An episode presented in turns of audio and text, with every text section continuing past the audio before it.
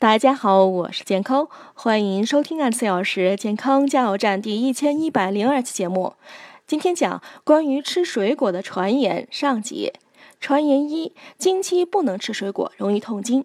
经期最好不要吃西瓜、梨等凉性水果，但是像樱桃、石榴、榴莲这些性温的水果是可以吃的，不仅能补充水分，还能补充维生素和矿物质，有助于缓解经期、食欲差、腰酸疲劳等症状。传言二：空腹不能吃水果，会胃痛。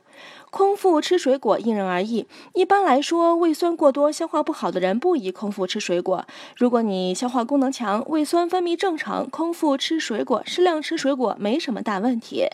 如果消化功能不好、胃酸分泌过多，甚至有胃肠道疾病，那就不要空腹吃水果了。尤其是山楂、柠檬这些酸味较重的水果，会让本来就偏酸的胃部雪上加霜。